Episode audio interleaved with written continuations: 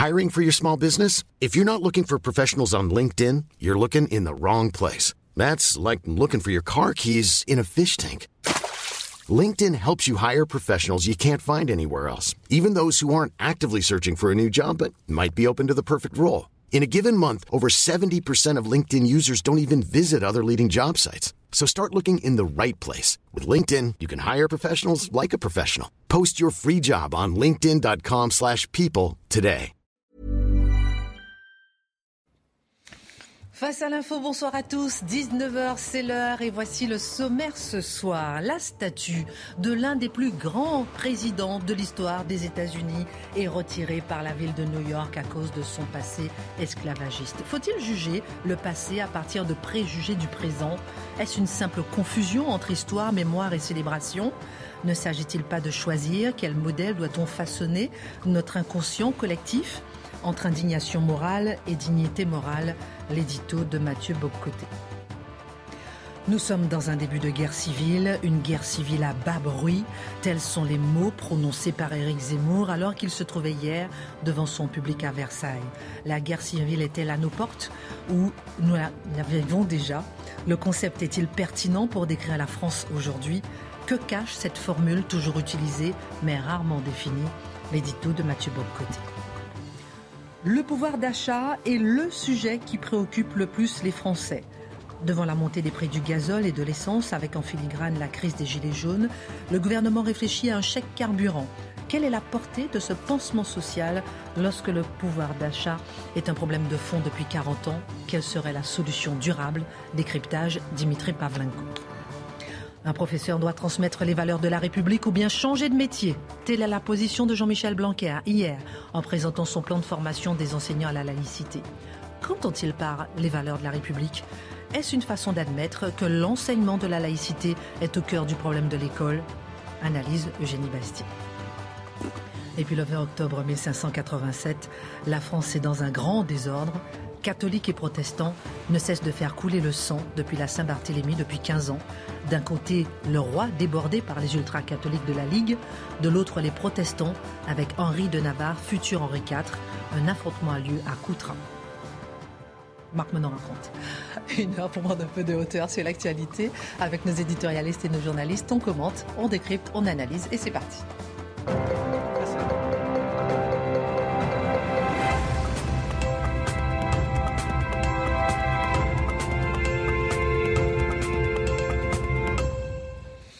Bonsoir à tous, ravi de vous retrouver. Bienvenue à Eugénie Bastier qui est avec nous ce soir. vous allez bien sinon, Marc en forme? Vous avez eu du mal à dire mon nom. Hein. J'ai été payé pour ne pas vous citer. Ah d'accord. Qui a payé? Bon, ça bon allez, je me dénonce. Bon, voilà. Vous avez un rival Ça va, vous deux, en forme? Toujours. Bon, alors, Thomas Jefferson a toujours été présenté comme l'un des plus grands présidents de l'histoire des États-Unis. Mais ces statuts dérangent aujourd'hui. La ville de New York a décidé de la retirer après avoir trôné pendant plus d'un siècle dans une salle du Conseil. La raison? Une demande de longue date d'élus noirs et latinos, car ils possédaient plus de 600 esclaves. Voilà ce que dit l'un des élus. Cela me met dans une position profondément désagréable de savoir que nous siégeons en présence d'une statue rendant hommage à un propriétaire d'esclaves qui croyait fondamentalement que les gens comme moi ne méritaient pas les mêmes droits et libertés que ceux qu'il désignait dans la déclaration d'indépendance. Je me tourne vers vous, Mathieu Bocoté. N'est-ce pas simplement euh, enlever le symbole d'une glorification après tout? Faut-il glorifier les pères fondateurs d'un État? Généralement, on a tendance à le croire. Euh, on peut penser à George Washington, on peut penser à Jefferson, on peut en nommer bien d'autres. Or, c'est Alexander Hamilton. Or, ce qu'on voit à travers ça, la déclaration de, de la dame, de l'élu, c'est qu'elle participe de cette culture aujourd'hui de l'hypersensibilité revendiquée. Où lorsque je vois un symbole qui, d'une manière ou d'une autre, peut heurter ma sensibilité, peut heurter d'une manière ou d'une autre la manière dont je représente mon identité, eh bien, je veux bannir ce symbole de l'espace public, je veux l'évacuer de l'espace public, je veux le faire tomber parce que ce symbole me ferait euh, créer une forme de traumatisme. Hein. C'est cette espèce de psychologie aujourd'hui dans les chez certains mouvements militants très euh, très très affirmatifs, très très combattants qui vivent sous le mode du traumatisme permanent. Donc, ils sont traumatisés partout. La vue, pour certains, c'est la présence de certaines dates chrétiennes dans le calendrier. Pour d'autres, c'est Christophe Colomb. Pour d'autres, c'est Jefferson. Pour d'autres, et là, je donnerai d'autres exemples dans quelques instants. Donc, c'est la société des polytraumatisés, des espèces de psychologie victimaire revendiquée qui est vue comme une forme de subjectivité démocratique émancipée. Bon, euh, cela dit, cela dit, c'est intéressant parce que c'est révélateur d'une tendance qui a commencé depuis un bon moment, mais qui s'est enclenché véritablement avec une figure bien moins controversée que Thomas Jefferson. Euh, bien, bien plus controversée, dis-je c'est, on le sait, c'est autour de la statue du général Lee. Le général Lee, euh, qui est le commandant des forces confédérées au moment de la guerre de sécession aux États-Unis après la guerre, le, général Lee est célébré. Et je précise pas seulement par son camp, mais par le camp d'en face. Pourquoi?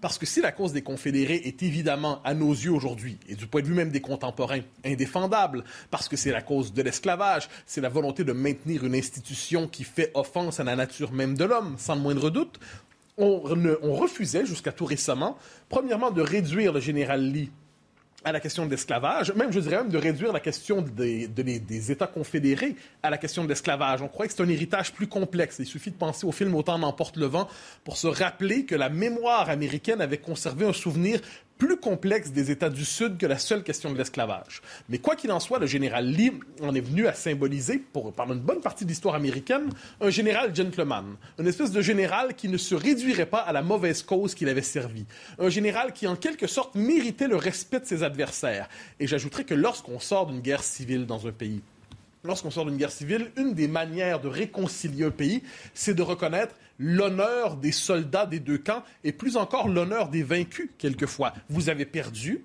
votre défaite est définitive. Il n'en demeure pas moins qu'il y avait parmi vous des hommes honorables. Et dans l'histoire américaine, jusqu'à tout récemment, jusqu'à tout récemment, euh, Robert Lee, le général Lee, était vu comme une figure honorable. Ce qu'il voulait aucunement dire, faut-il le rappeler, qu'il y avait la moindre complaisance pour la question de l'esclavage. Zéro. C'est simplement qu'on voulait éviter de l'y réduire. Or, aujourd'hui, manifestement, on l'y réduit et ça nous conduit à Jefferson, parce que ça, il fallait le, le, voir, venir. Quand on a commencé à faire tomber les statues aux États-Unis il y a à peu près un an et demi, ceux qui avaient un minimum de, de pif pour ces questions-là pouvaient dire eh bien, on commence par lui, mais ça va très rapidement frapper bien d'autres statuts, et c'est ce qu'on a vu depuis un an et demi. Peut-être fallait-il faire tomber ces statuts pour apaiser les tensions identitaires au sein de la société américaine? Peut-être, peut-être, mais s'il s'agissait seulement des généraux confédérés, hein, imaginons, on se dit, on fait tomber les statuts des généraux confédérés, et après ça, c'est terminé. Eh bien non. L'emballement iconoclaste était inévitable. Et qu'est-ce qu'on a vu? Quelques semaines après le fait de s'en prendre à la statue de Lee, plusieurs ont voulu s'en prendre, par exemple, à la mémoire d'Abraham Lincoln, qui, à ce que j'en sais, du point de vue qui est le nôtre aujourd'hui, était quand même du bon côté de l'histoire. Abraham Lincoln, c'est celui qui a transformé la guerre de sécession en guerre philosophique, marquée de la volonté d'émanciper les esclaves, justement. De ce point de vue, c'est un héros non seulement de l'histoire américaine, mais de l'histoire universelle. Or, or, Lincoln, il fallait s'en prendre à lui aussi parce qu'il portait les préjugés raciaux de son temps, ce qui est un fait sur d'autres questions, notamment par rapport aux Amérindiens.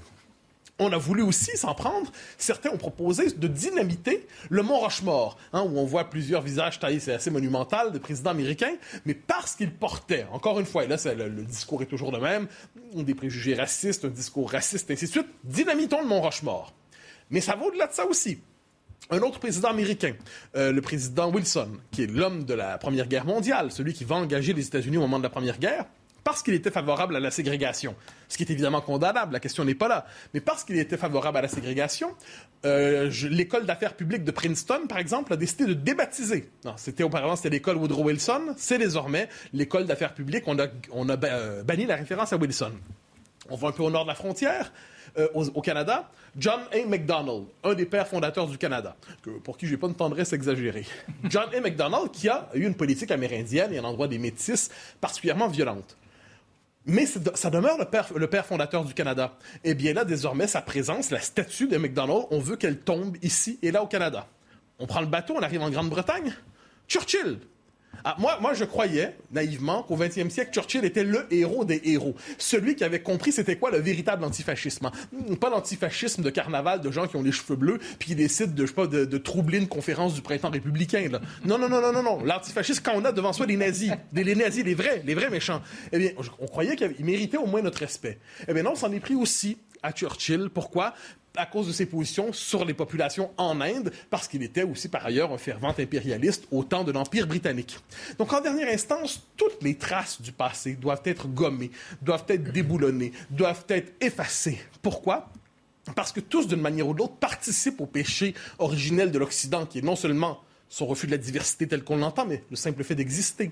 Donc tous, parce qu'ils ont partagé d'une manière ou de l'autre les préjugés de leur époque, sont désormais jugés en fonction de ces préjugés qu'ils partageaient et non pas en fonction de la part de leur empreinte originale dans l'histoire. Peut-on rappeler, soit dit en passant, que Jefferson, qui a participé à la rédaction de la Déclaration d'indépendance des États-Unis, quoi qu'on pense des États-Unis aujourd'hui, il a participé à la rédaction d'un texte qui avait une portée d'émancipation exceptionnelle à l'échelle de l'histoire. Et on peut dire que les véritables fidèles de Jefferson au moment de la guerre de sécession, ce sont ceux qui veulent émanciper les esclaves et non pas ceux qui veulent les enfermer dans leur statut d'esclave. Est-ce que c'est une révolte? Non, Christine, c'est une révolution. alors, oui, c'est une révolution, je crois, mais c'en est une véritablement parce que ce qui est contesté à travers ça, c'est véritablement la légitimité des sociétés occidentales. On y revient souvent, mais pour moi, ça m'apparaît central au cœur de cette pensée décoloniale. On le sait, elle se veut décoloniale c'est la volonté de pousser jusqu'à son terme la décolonisation engagée dans les années 50-60. Donc la décolonisation, c'était d'abord permettre aux Algériens d'être maîtres chez eux, c'était permettre aux Vietnamiens d'être maîtres chez eux. Bon, on connaît ça. Maintenant, le point d'aboutissement de la décolonisation, c'est de faire en sorte que les Français ne soient plus maîtres chez eux. C'est de faire en sorte que les Québécois ne soient plus maîtres chez eux, que les Américains ne le soient plus, et ainsi de suite. Pourquoi? Parce que la décolonisation culmine dans la volonté d'humilier, de vaincre une fois pour toutes la figure luciférienne de l'homme blanc, qui est véritablement l'homme qui doit tomber pour que renaisse le monde sous le signe de la diversité.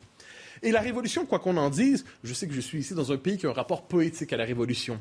Il n'en demeure pas moins qu'à l'échelle de l'histoire, la révolution, c'est aussi le ressentiment. C'est aussi l'esprit vengeur, c'est l'esprit iconoclaste, c'est cette idée qu'il faut tout faire tomber, c'est l'esprit quelquefois la haine pure qui se déverse dans l'ordre social. Il faut relire de ce point de vue la première nouvelle du très beau livre de Joseph Kessel, La Steppe rouge, qui montre ce qui naît dans ce qui se libère dans le cœur d'un homme lorsqu'il se convertit à la possibilité de la révolution et comment les hommes les plus tranquilles, si on leur donne la possibilité de participer, soit à des massacres, soit au déboulonnement de statues, soit à l'humiliation de ceux qui ne sont pas d'accord avec la horde du moment, avec la, foule du moment, eh bien, l'homme est parfaitement capable des plus grandes bassesses au nom de ce qui se présente comme la plus grande émancipation. Et là, ce qu'on voit, c'est que ce n'est plus seulement la foule qui se jette sur les statues. Et c'est l'élément le plus important. Il y a un an et demi, quand on voit, bon, quand on s'en prend aux généraux confédérés, c'est la foule, effectivement, et personne ne défend véritablement les statues. Euh, Aujourd'hui. Donald Trump. Oui, non, mais je dirais physiquement. physiquement. Oui, il y avait Trump, effectivement. Mais aujourd'hui, le Conseil, donc ce sont les autorités municipales de New York qui prennent la responsabilité d'enlever la statue. Autrement dit, la révolution s'est institutionnalisée. La révolution est au pouvoir. Désormais, les pouvoirs publics se donnent pour mission de déconstruire le patrimoine historique, le patrimoine culturel de leur pays. Et on le voit dans les entreprises privées. Mais quand le pouvoir lui-même décide de chasser des figures, Christophe Colomb, on en a parlé récemment, aujourd'hui Thomas Jefferson, eh bien, demain, pourquoi pas Washington? Washington n'était pas vierge non plus du point de vue des préjugés de son temps. Et d'ailleurs, on pouvait lire l'an passé dans le New York Times la Pravda du régime diversitaire. On pouvait lire un éditorial, un op-ed, comme ils disent là-bas, de quelqu'un qui disait même Washington doit y passer. Tous ceux qui, d'une manière ou de l'autre, ont participé, ont communié, ont participé au crime de l'esclavage, doivent y passer. Donc, faudra-t-il aussi changer le nom de Washington? Ça commence à être compliqué quand même. Mais le fait est que la logique révolutionnaire qui se déploie aujourd'hui a pour vocation d'aller jusqu'au bout de son délire. Jusqu'au bout de son délire parce que personne ne lui tient tête. Je crois qu'aux États-Unis, en fait, je ne vois pas comment aux États-Unis on pourrait lui tenir tête vraiment. Il y a une résistance dans les États quelquefois, mais la culture politique du pays est en ce moment sous le signe de l'emballement révolutionnaire. C'est l'inquisition woke, disons ça comme ça. Ailleurs dans le monde, il est possible d'y résister peut-être. Ici en France, il est possible d'y résister, j'en suis certain. Eugénie, je me tourne peut-être euh, vers vous quand vous êtes là ce soir. Est-ce qu'il n'y a pas un juste milieu peut-être à trouver entre son passé glorieux et son passé d'esclavagiste.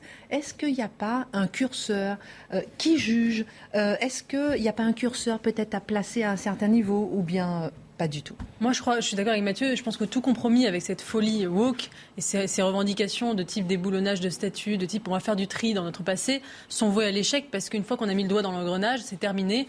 Euh, et une fois qu'on cède à une revendication, eh bien, on est obligé d'accepter l'ensemble des théories qui sont derrière. Est-ce qu'on ne peut pas entendre, pardonnez-moi, à un moment peut-être cette souffrance euh, euh, que j'ai citée tout à l'heure, cette souffrance d'un peuple noir qui se dit je travaille devant des statuts qui ont offensé mes ancêtres. On ne parle pas de statuts d'esclavagistes qui ont été érigés en gloire et en hommage à l'esclavage. On parle de statuts de personnes qui ont participé à la fondation de l'Amérique et qui ont en effet partagé les préjugés de leur temps, qui étaient les préjugés effectivement d'une majorité d'Américains, puisqu'il faut quand même rappeler que les États-Unis effectivement ont reposé, une démocratie, ont reposé pendant longtemps sur le, racisme. Et tout le but des, des coloniaux, des post-coloniaux, c'est de nous dire que une fois qu'on en a fini avec, euh, le, système colonial, le système raciste, eh bien on est toujours dedans. Il faut toujours continuer à déconstruire et finalement rien n'a changé.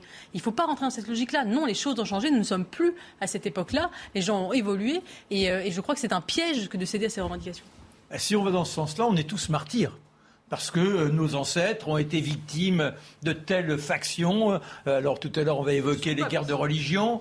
On, a été victime de telle aristocratie, on a été victime de, de, de. Mais alors ce qui est extraordinaire dans tout ça, chez nous, il y a des salopards. Mais si vous êtes ottoman, vous êtes dans une lignée de pureté extraordinaire. Il n'y a jamais eu le moindre crime d'effectuer au nom de l'islam. Il n'y a jamais rien eu comme ça. Il n'est pas question d'avoir là la plus petite, euh, je dirais, contrariété par rapport à leur légende. Vous vous rendez compte dans tel état? Donc on n'a plus d'histoire, on supprime l'histoire, mais en revanche, on nous parle, et n'oublions pas, les peuples africains, quand on fouine un peu le peu dont on connaît, c'était des luttes terrifiantes d'un peuple à l'autre. Je dis bien un peuple, pas de tribu. Vous voyez, je respecte les ancêtres des Africains.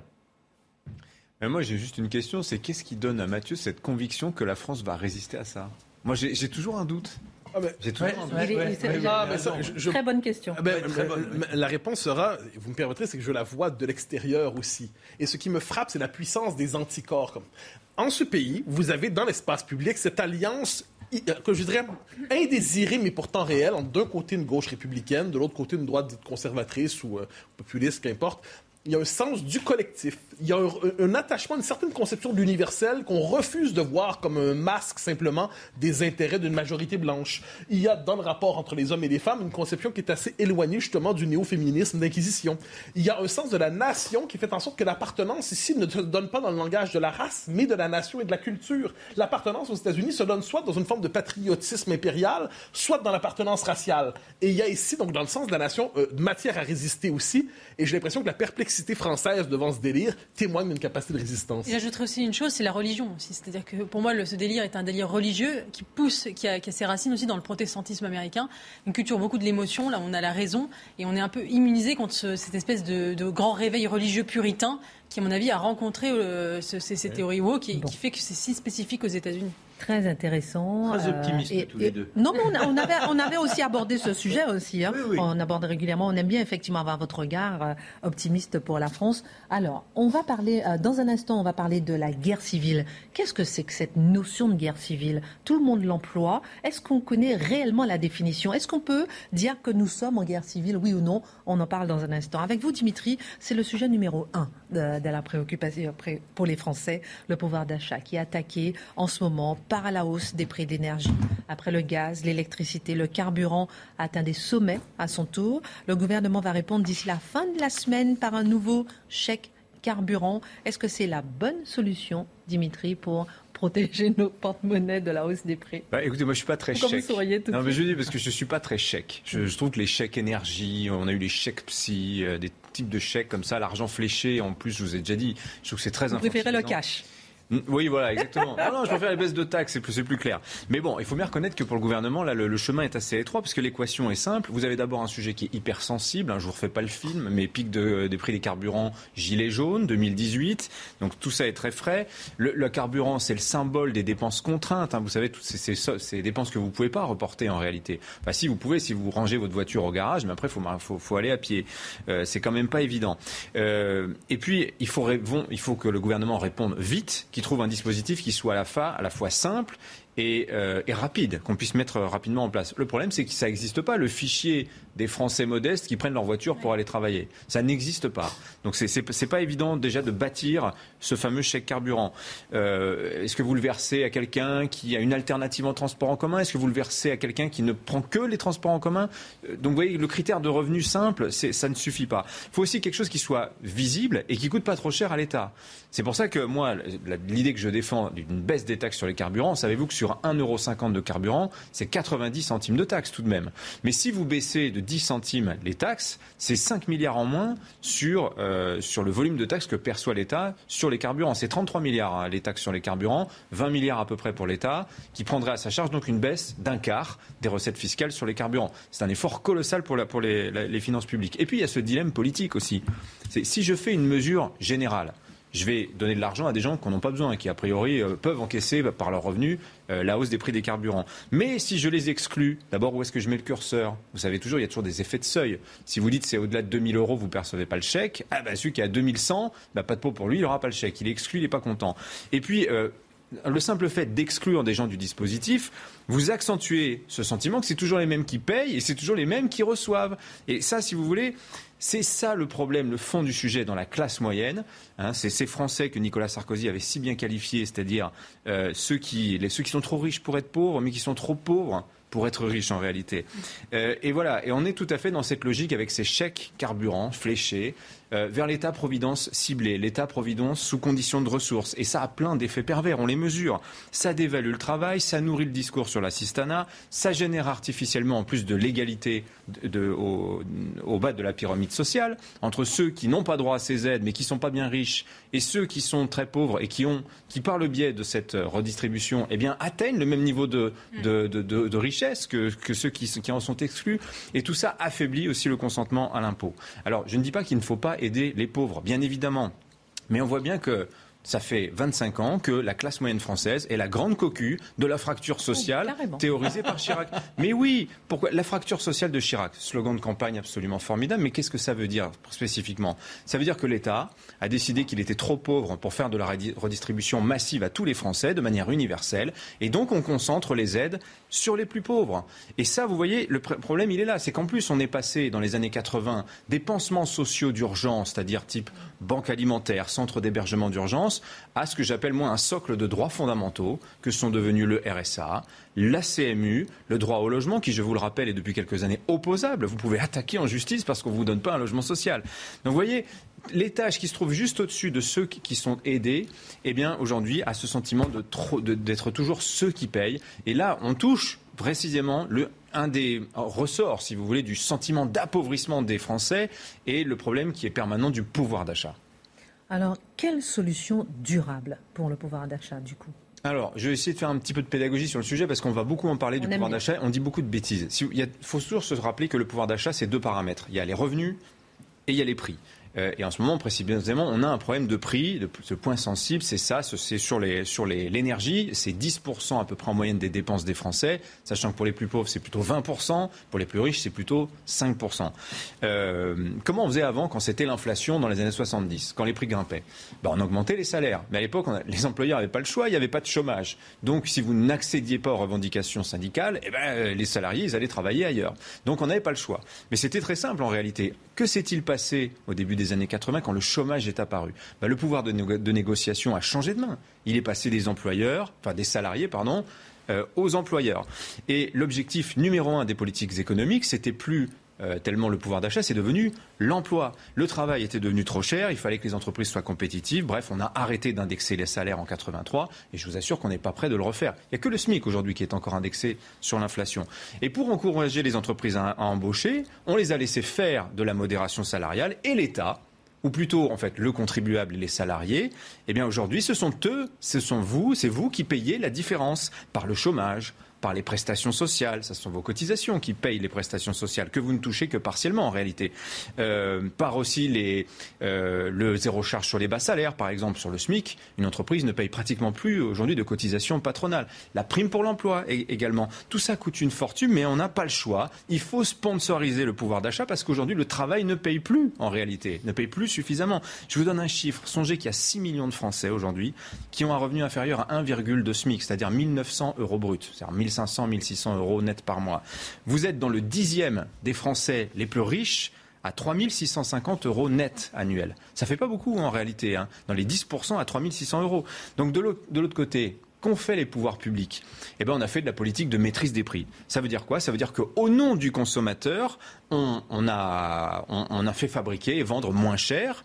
Et pour ça, qu'est-ce qu'on a fait Quand on fait les entreprises, elles ont délocalisé, tout simplement. Donc l'emploi est parti. Euh, L'Europe, qu'est-ce qu'elle a fait Elle a organisé les règles de la concurrence de manière terrible. C'est pour ça d'ailleurs qu'on n'a pas aujourd'hui de champion industriel de taille mondiale et que les Chinois sont en risque de nous tailler des croupières sur nos marchés aujourd'hui euh, à nous. Donc vous voyez, on a mené en fait une politique qui s'appelle, que moi j'appelle le quoi qu'il en coûte au nom du consommateur et qui s'est soldé par quoi bah Par la destruction organisée de notre industrie. On a mené une politique d'appauvrissement organisée au nom du pouvoir d'achat, qu'on n'avait plus de, on plus la maîtrise des salaires, donc on a joué sur les prix. Or, qu'est-ce qui se passe Dès que vous avez une petite hausse de prix, qu'on appelle d'ailleurs abusivement inflation, l'inflation, c'est quand les prix montent, mais les salaires montent, donc les prix montent, etc. On n'est pas encore dans cette mécanique-là, mais on voit bien la panique. On se retrouve complètement à poil. Et que font les salariés Légitimement, ils vont voir l'employeur et lui disent il bah, faut nous augmenter. Surtout que là, en ce moment, vous avez des pénuries de salariés. Donc, évidemment, la tension était extrême. Mais vous voyez cette mécanique, en réalité, qui fait que on dit toujours les Français ont l'impression que leur pouvoir d'achat a baissé, alors qu'en réalité, les statistiques montrent, mais les montrent le contraire. Eh bien, c'est parce que ce sentiment d'appauvrissement vient précisément de là, de cette insécurité économique dans, dans laquelle les Français sont depuis 40 ans. Merci beaucoup pour ce regard très clair, très précis et pédagogue sur le pouvoir d'achat. Dans un instant, on se retrouve pour parler de la guerre civile. Sommes-nous en guerre civile? Sommes-nous dans un début de guerre civile, comme le dit Eric Zemmour, une guerre civile à bas bruit? Oui ou non? On en parle à tout de suite. Retour sur le plateau de Face à l'info avec euh, nos amis ce soir et on va se poser la question dans un instant avec vous Mathieu Bocoté. Est-ce que le concept de guerre civile est pertinent pour décrire la France aujourd'hui? On va en parler dans un instant, d'autant plus qu'Éric Zemmour, et pas que lui, hein, parle tout le temps de la guerre civile. Sommes-nous en guerre civile? Est-ce qu'on peut décrire euh, la France et ce qui se passe aujourd'hui comme étant réellement ou pas la guerre civile? On parlera avec vous d'une période de l'histoire où il y avait effectivement une guerre civile. Euh, dans un instant, c'était le 20, euh, c'était le 20 octobre 1587. on en parle dans un instant. Alors avec vous, Eugénie, l'école tu l'aimes ou tu la quittes. On va dire que c'est un peu le message hein, qu'a voulu euh, faire passer euh, Jean-Michel Blanquer. Lorsqu'on devient professeur, on devient fonctionnaire, je cite. Lorsqu'on est fonctionnaire de la République, on connaît les valeurs de la République et on les transmet, a déclaré le ministre de l'Éducation devant des formateurs destinés à former les enseignants. Comment analyser la fermeté de ces propos? Oui, alors c'est vrai que Nicolas Sarkozy disait la France, tu l'aimes ou tu la quittes.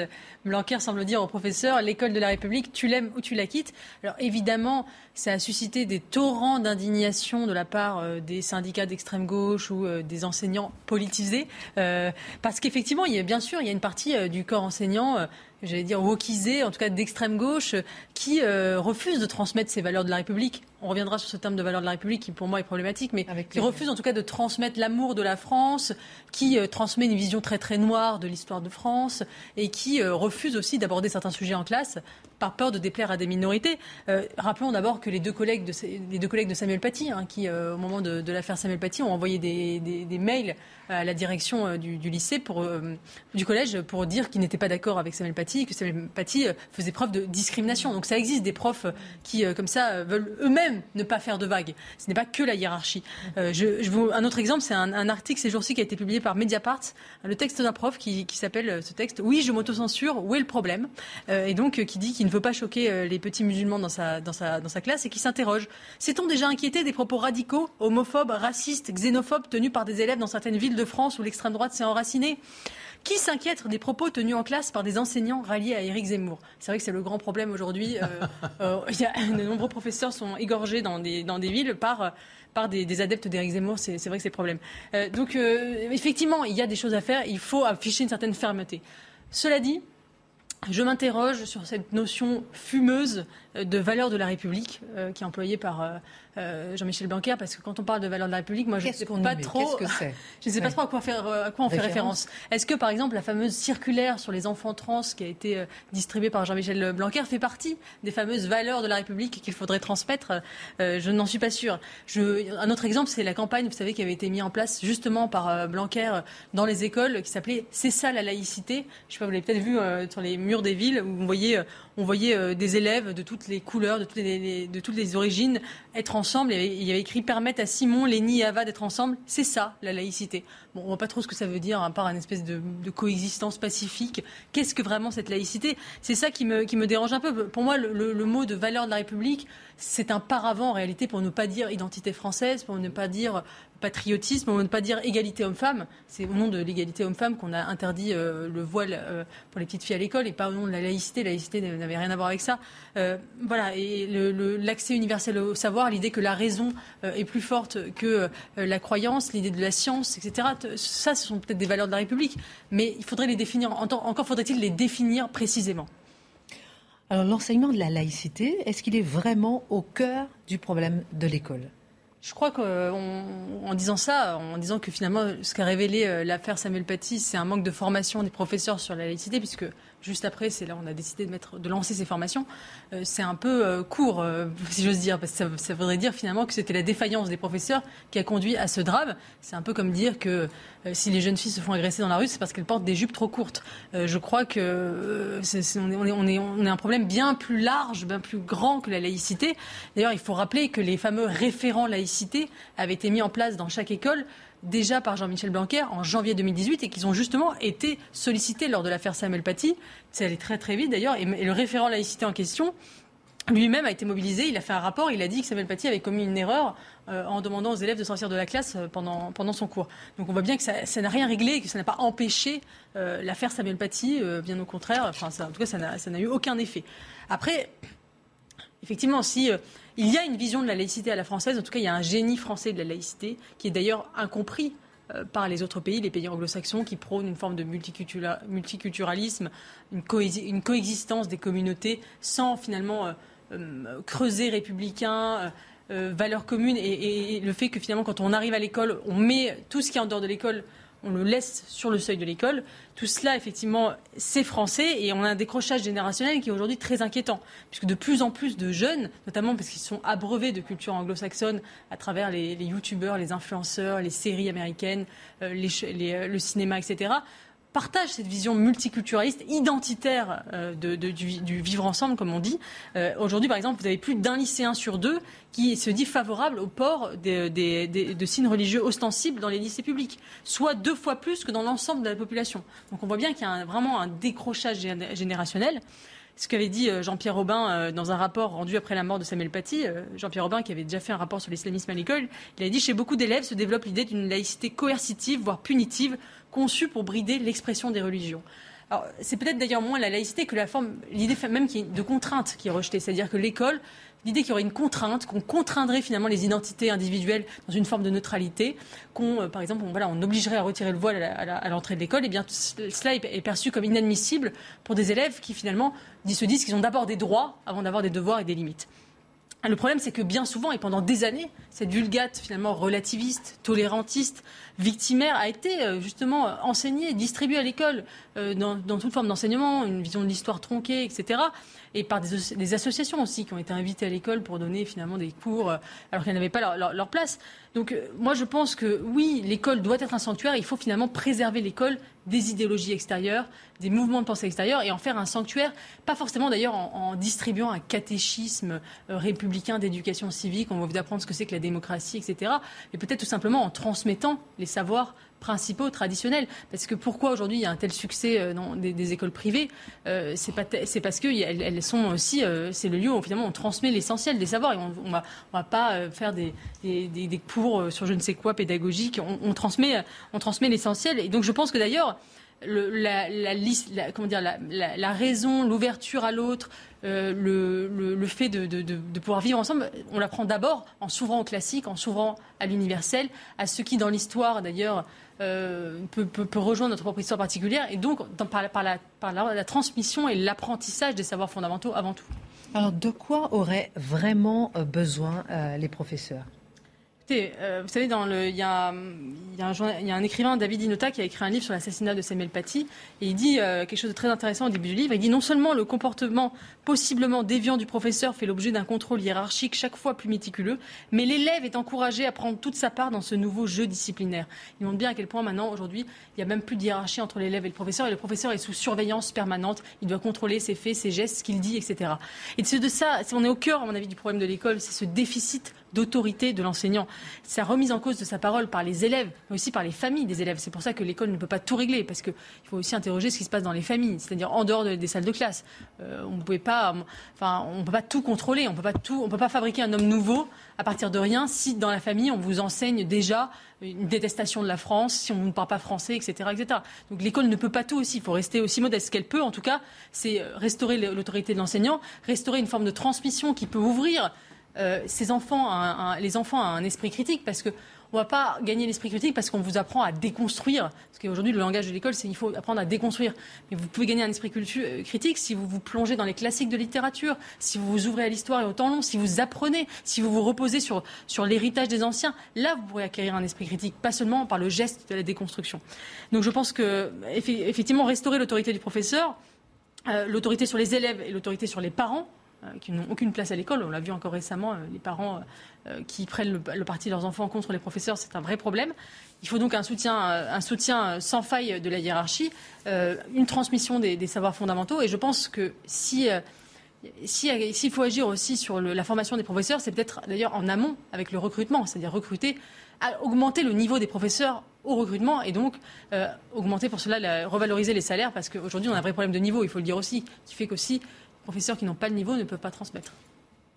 Marc Menant demandait euh, aux professeurs d'adhérer à une certaine vision de la laïcité. Est-ce que c'est pas, en quelque sorte, leur demander d'appartenir à un camp politique? Ben Pas du tout. C'est leur demander d'être les représentants de la République. Là où j'ai des petits points de désaccord euh, avec Eugénie, avec Eugénie, c'est le fait de dire la laïcité si elle s'enseigne parce que sinon on ne comprend pas ce qui est le fondement même de notre histoire, la grande césure qui apparaît en 1789. Et puis vous le dites vous-même dans votre papier, à savoir que euh, les professeurs, puisqu'il y a cette référence à celui qui écrit à Mediapart en disant oui, moi j'admets une certaine lâcheté, je ne veux pas offusquer, eh bien il faut communiquer aux enfants le fait qu'ils seront offusqués dans leur vie et que c'est normal qu'il y aura obligatoirement des contrariétés. On n'est pas là pour être, euh, euh, je dirais, chaperonné constamment. Faut pas, il faut, pas, il faut que l'on comprenne que nous appartenons à, à un pays et on est d'abord des citoyens, et c'est cette citoyenneté-là qui doit passer par les professeurs. Comme elle me disait, comme elle le disait, si la famille ne le fait pas, l'éducation ne peut pas tout faire. Ben, sauf que justement, commence pas en 1789. Je n'ai pas, je n'ai pas dit ça. je ne vais pas vous apprendre ça. Non, je n'ai pas dit ça. J'ai dit qu'il y avait une mais souvent, souvent, on a une vision de la laïcité où voilà, tout commence en 1789. Non, mais c'est pas ça. la laïcité vient en rupture de la religion à partir de 1789. La, la religion qui était toute puissante jusqu'en 1789, qui était, qui était concept, conceptueuse euh, consubstantielle, pardon, euh, le pouvoir et la religion, c'est terminé en 1789. et en 1905, on dit à tout jamais, parce qu'il y a eu la restauration, il faut que nous soyons dans cet élan où la religion est quelque chose de respectable, mais qui se réduit à son petit soi. Merci beaucoup. La page histoire, elle est entamée là. Ça y est, c'est fini. Plus de temps de parole. Non, mais j'aimerais entendre Dimitri et Mathieu sur ce sujet rapidement. Euh, oui, mais enfin, les enseignants euh, sont dans une situation très compliquée parce qu'avec la baisse du niveau mm. scolaire aussi, on élargit les missions. Euh, tout à l'heure, bah, Eugénie a parlé des valeurs, la transmission des valeurs. Moi, j'ai toujours un doute dès que quelqu'un prononce le mot de valeur, c'est que je pense qu'il a un doute lui-même sur ce qu'elles sont. C'est comme les valeurs de l'Europe. On définit jamais. J'ai cherché ce que c'était les valeurs de l'Europe à propos du conflit avec la Pologne. Eh bien, nulle part, ça n'est écrit ce que sont. Il n'y a pas de liste en fait des des valeurs. Les enseignants, ils sont pris dans cette nasse-là. Il, faut gérer la baisse du niveau. Il faut gérer aussi l'élévation générale du niveau éducatif des Français depuis euh, 40 ans. Vous voyez, on est dans ce paradoxe euh, compliqué. Les enseignants, ils se- enfin, c'est-à-dire que ce mythe des enseignants qui sont euh, l'école sanctuaire coupée du reste de la société, on voit bien que c'est faux. Mathieu. Là, Une chose me frappe toujours, c'est lorsqu'on célèbre, par exemple, le courage de Samuel Paty, qui avait le courage d'enseigner la laïcité et la liberté d'expression. Est-ce qu'on se rend compte de ce qu'on avoue lorsqu'on dit ça? C'est-à-dire que les conditions culturelles élémentaires de la transmission ne sont plus là. S'il faut du courage pour enseigner la liberté d'expression et la laïcité, eh bien, c'est tout simplement qu'il n'est plus possible d'enseigner et que les professeurs enseignent en zone ennemie. Voilà. Merci beaucoup. Merci euh, beaucoup, Eugénie, pour le sujet. Euh, Dans un instant, vous allez nous parler de la guerre civile et on va essayer de comprendre avec vous si on est oui ou non en guerre civile. Essayer de comprendre le concept. Essayer de savoir si effectivement c'est pas un, un mot euh, peu utilisé euh, pour un oui, pour un non. Vous allez tout nous dire dans un instant. Avant tout, c'était un moment de guerre civile, oui ou non, ce 20 octobre 1787. Euh, La France est dans un grand désordre. Euh, catholiques et protestants ne cessent de faire couler le sang depuis la Saint-Barthélemy, donc depuis 15 ans. D'un côté, on a un roi débordé par les ultra-catholiques de la Ligue, et de l'autre, on a les protestants avec Henri de Navarre, futur Henri IV. Et là, un affrontement a lieu à Coutras. Oui, alors déjà, si on fait le panorama de la France à l'époque, c'est assez compliqué. Il y a effectivement ces deux clans. Dans les campagnes, on est ravagé par euh, les escarmouches qui ne cessent d'opposer catholiques et protestants. Et puis il y a le roi au milieu de tout ça qui se laisse emporter par des extravagances, le goût du luxe. Il est passé par l'Italie en revenant de Pologne où il avait été un éphémère roi. Et il a découvert les fourchettes, il a ses petits favoris. On est là dans la préciosité et on a du mal à comprendre qu'on se laisse aller à cette passion de la culture et du raffinement. Donc cet homme, il, essaie d'établir le pont entre les uns et les autres. Henri de Navarre, lui, a échappé de peu à la Saint-Barthélemy. Pendant cinq ans, il a été prisonnier de la cour. Et puis, pof, il a filoché.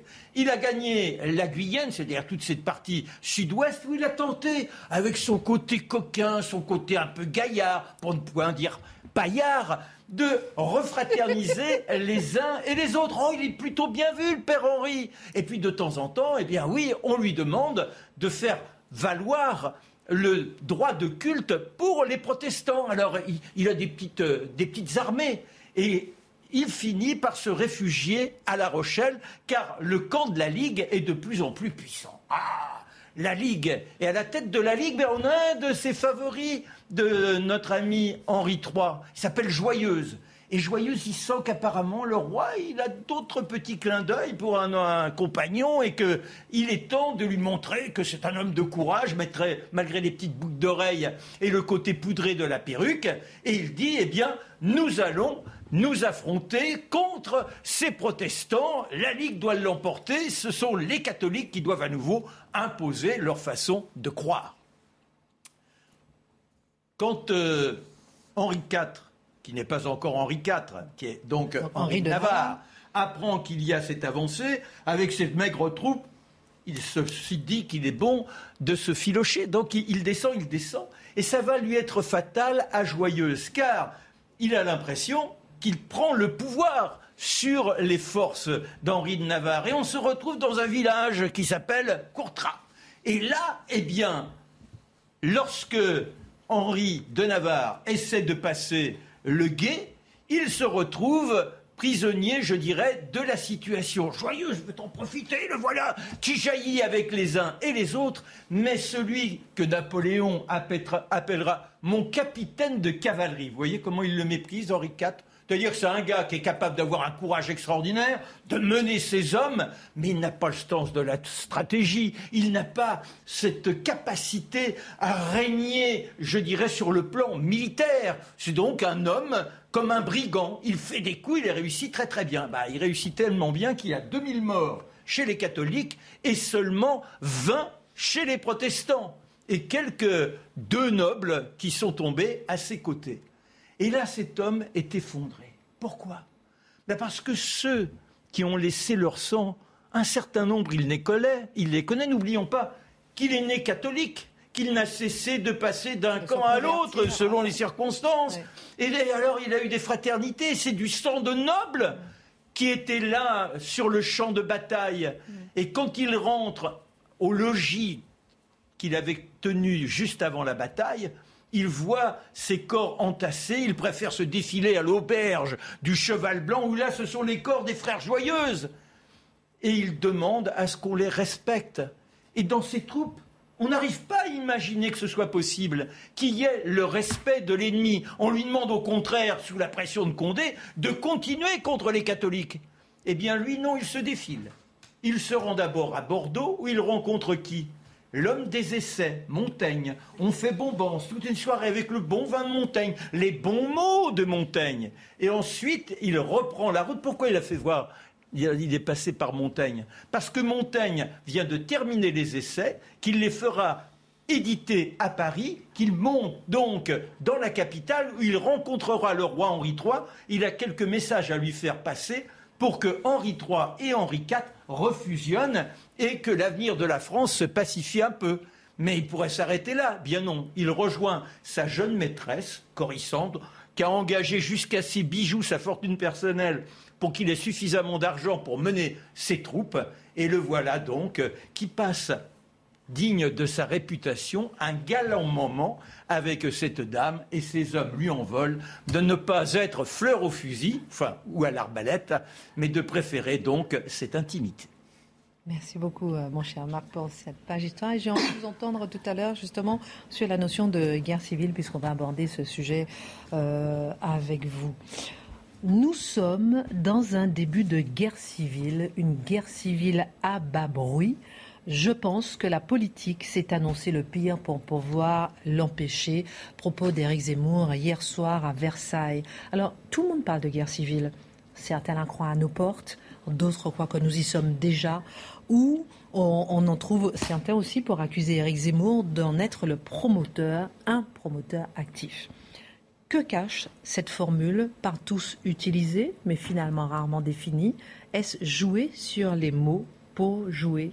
Sur les peurs non, je crois qu'on cherche à trouver les mots adéquats pour nommer nos inquiétudes contemporaines qui sont bien réelles. Euh, le concept de guerre civile, en fait, réfère traditionnellement, dans sa forme classique, le terme c'est la guerre fratricide, c'est-à-dire un pays qui se divise, soit sur une base idéologique, soit sur la base de dynasties concurrentes, de légitimités concurrentes, de projets politiques concurrents, qui ne sont tout simplement plus capables de s'emboîter dans les institutions ou dans le dialogue ou dans la conversation civique. Et donc, c'est la guerre qui divise les familles, les frères contre les frères, les sœurs contre les sœurs, les amis contre les amis. C'est une guerre qui fracture un peuple intimement. De ce point de vue, on peut penser, par exemple, à certains égards, à ce qui s'est passé en Irlande au début des années 20, autour de la question de quel statut pour l'Irlande. On peut avoir cette image, on peut en avoir d'autres. Mais la guerre civile, c'est la guerre qui fracture intimement la cité et où les passions retournent les frères les uns contre les autres. Ou les frères, quelque... ou les fils contre le père, quelquefois. C'est manifestement pas à cette idée de la guerre civile euh, qu'on fait référence lorsqu'on parle de guerre civile en France aujourd'hui. Le concept est utilisé par ceux qui, le croient pertinent pour parler de ce qu'on pourrait appeler la radicalisation d'un contexte d'insécurité, une généralisation d'un contexte d'insécurité et donc sa radicalisation. Un pays où la Kalachnikov fait désormais partie des faits divers peut être considéré par certains comme étant au seuil de la guerre civile. Est-ce que la formule est exagérée? C'est bien possible. Il n'en demeure pas moins qu'elle permet de penser cette espèce de dégradation accélérée du lien social, cet ensauvagement et aussi probablement la tentation quelquefois qu'ont certains d'aller jusqu'à la violence politique pour en finir avec leurs adversaires. Concrètement, de quoi parle-t-on? Eh bien voilà. Alors là, si on décide de rassembler les phénomènes, on peut penser à l'existence de zones de non-droit en France, hein, les fameux territoires perdus de la République, mais qui sont dans les faits des zones d'un autre droit d'un autre droit qui se substitue au droit français, où s'impose une souveraineté nouvelle, celle des caïds, celle des gangs, qui considèrent désormais qu'ils sont en droit d'exercer une souveraineté sur les morceaux de territoire qu'ils prétendent contrôler. On peut parler aussi de ce point de vue de zones qui se dérobent aux mœurs françaises aussi, où s'imposent des mœurs nouvelles et où ceux qui voudraient vivre selon les mœurs françaises sont invités soit à se soumettre, soit à décamper. On peut penser à ces manifestations de racisme anti-blanc qui apparemment, selon certains, n'existent pas, les farceurs du moment. Donc, c'est, et lorsqu'on décide de faire des espèces de raids pour s'en prendre à des gens parce qu'ils sont blancs, en disant casse-lui la gueule, il est blanc, et si on connaît les formules, on en a parlé récemment ici, il y a une forme de généralisation de la violence, une généralisation de l'ensauvagement.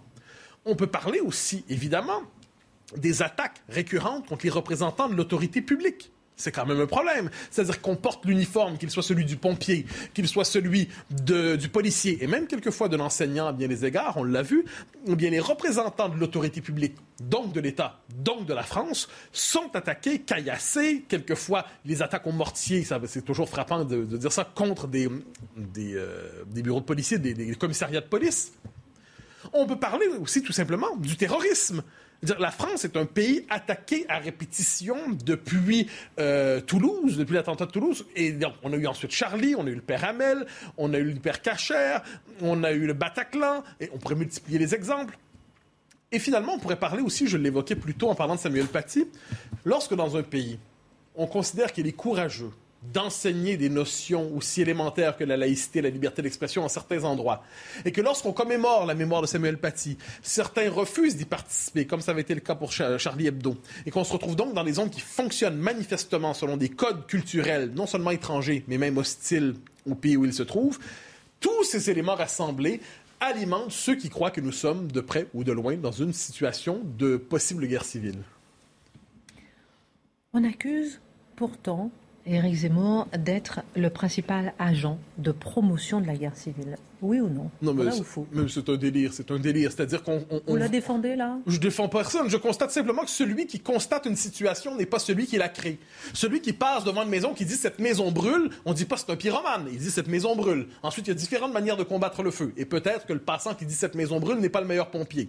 Ah, peut-être que la politique proposée par Éric Zemmour pour répondre à la guerre civile telle qu'il la voit n'est pas la meilleure. C'est pas la question. Mais dire que celui qui nomme les problèmes est celui qui les crée, c'est une autre manière de dire. Il aurait fallu faire taire ce monsieur. On aurait, on aurait finalement, en mettant une espèce de couvercle sur la situation, on aurait réussi à dissimuler la réalité des choses. Elle n'aurait pas percé médiatiquement. Et je pense que ce qu'on reproche à Zemmour, à bien des égards, c'est de rassembler au cœur de la vie politique, donc du débat politique, des milliers, des dizaines de milliers d'événements qui, par le système médiatique, sont traités comme des faits divers dispersés.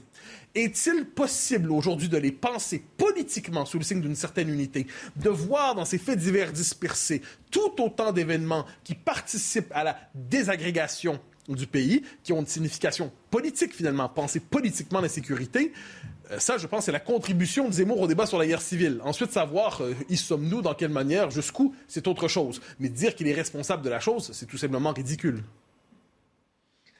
Est-ce que la situation pourrait dégénérer? Alors ça, c'est la conversation qu'on peut avoir en ce pays lorsque les caméras sont, sont fermées et les micros sont fermés aussi.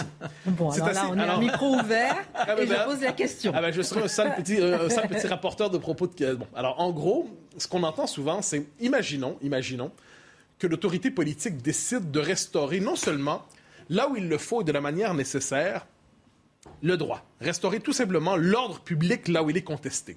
Non seulement ça, mais s'il décidait même de restaurer les mœurs françaises dans ce pays, par exemple euh, en poussant plus loin l'interdiction de la burqa, le niqab, est-ce qu'on peut pousser ça plus loin d'une manière ou de l'autre? On en entend plusieurs confesser discrètement que si on allait jusque-là, eh bien on se retrouverait dans une forme d'insurrection d'une partie des populations des quartiers sensibles qui se révolteraient au nom de leur identité ethno-religieuse. Ce à quoi on peut répondre à ça, je ne sais pas si c'est une crainte fondée ou non, mais à tout le moins, c'est une crainte souvent confessée et exprimée. Ce qu'on peut répondre à ça, c'est que si c'est vrai, ça veut donc dire qu'on est devant un effet de masse culturelle et démographique tel, euh, à cause de l'immigration massive au fil des décennies, que c'est véritablement constitué une contre-société dans la société française, un effet de masse qui engendre un pouvoir politique un pouvoir culturel qui ne dit pas son nom, une souveraineté en fait avec laquelle il faut s'accommoder désormais. On plaidera par rapport à elle soit la coexistence pacifique, on va plaider l'apaisement parce qu'on se dit que si on décidait de travailler à restaurer donc l'ordre public ou les mœurs françaises, la réaction serait d'une telle violence qu'on basculerait dans une situation de possible guerre civile.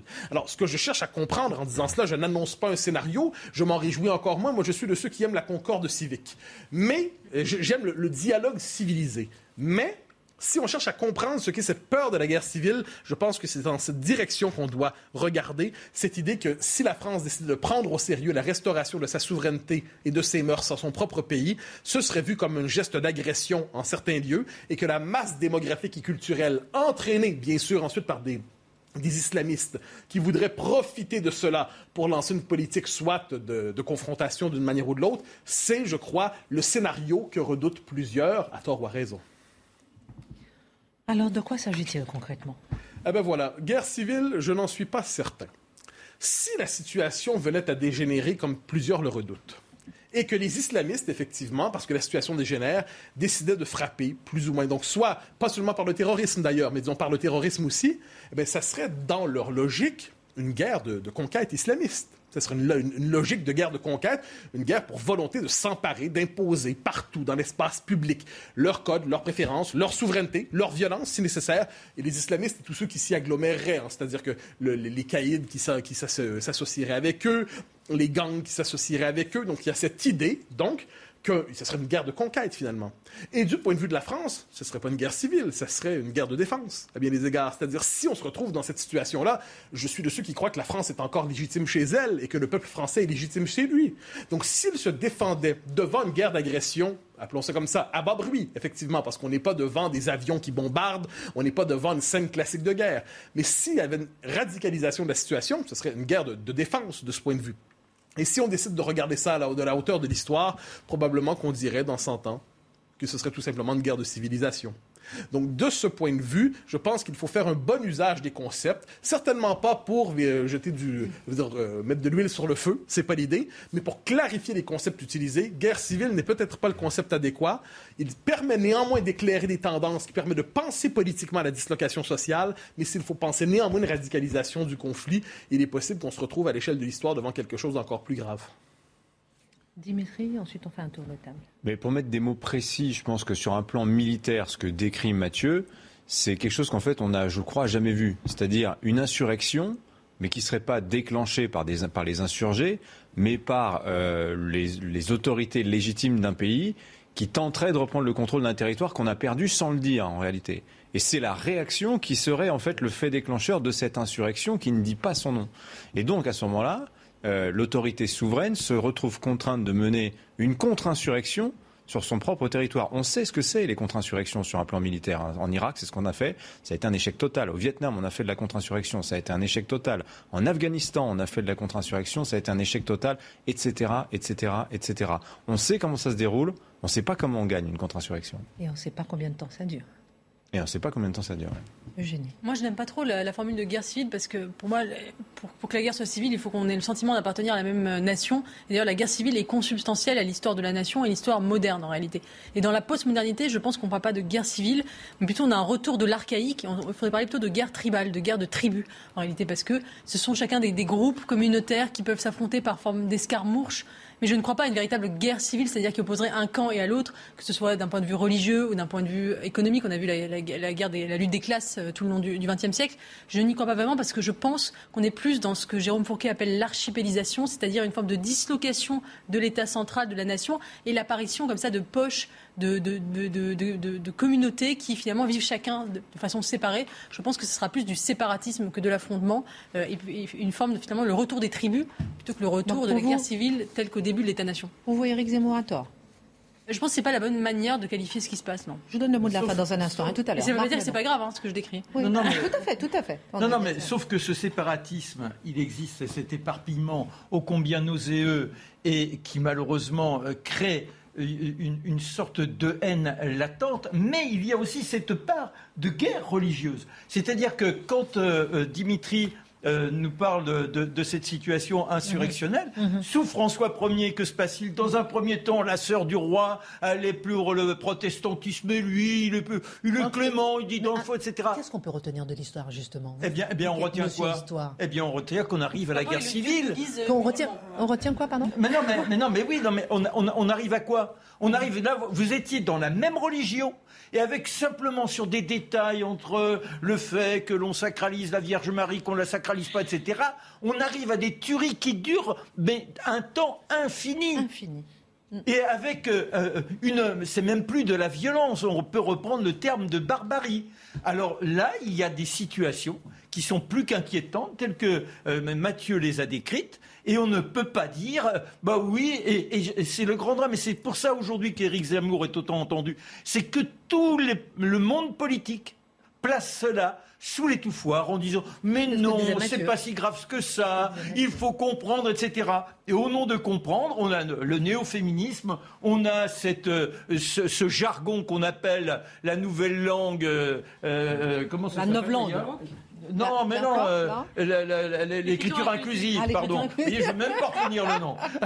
Dimitri, ensuite le mot de la fin, rapidement, Dimitri, le mot de la fin. Pour être précis dans les termes, c'est-à-dire que, enfin, guerre civile, dans le scénario qu'a décrit Mathieu, qui c'est vrai moi aussi. La définition, c'est affrontement armé entre des habitants de même pays. Mais vous savez, en Algérie, ce, disait, ce que disaient les militaires, euh, il faut revoir ce très beau film, je ne sais plus comment il s'appelle, mais le, le, qui me reviendra, où les militaires disent c'est pas de l'action militaire que l'on fait, c'est l'action de police. Donc c'est une affaire de police en réalité. Et euh, on voit bien, on a, on, a, cette image d'une guerre avec des affrontements militaires, mhm. mais il faut, je pense qu'il faut être précis dans, dans, les termes. Effectivement, moi je ne crois pas forcément au scénario d'un déclenchement dans, dans, dans, un territoire mité, mais euh, vraiment, euh, bon, voilà, c'est juste ma, ma petite contribution, la contribution que je voulais ajouter. Mathieu, le dernier mot là-dessus, justement, sur ce, sur ce concept et ce vécu ou ce sentiment de guerre civile? Je crois qu'on utilise ce concept faute de mieux bien qu'il soit inadéquat, pour décrire une situation bien plus grave qu'on ne le dit. Et dès lors, on cherche avec ce mot-là, parce qu'il réfère à quelque chose dans l'histoire, on croit, on croit avoir le concept pour nommer une situation qui s'aggrave, qui, une situation d'ensauvagement. Comme le fascisme?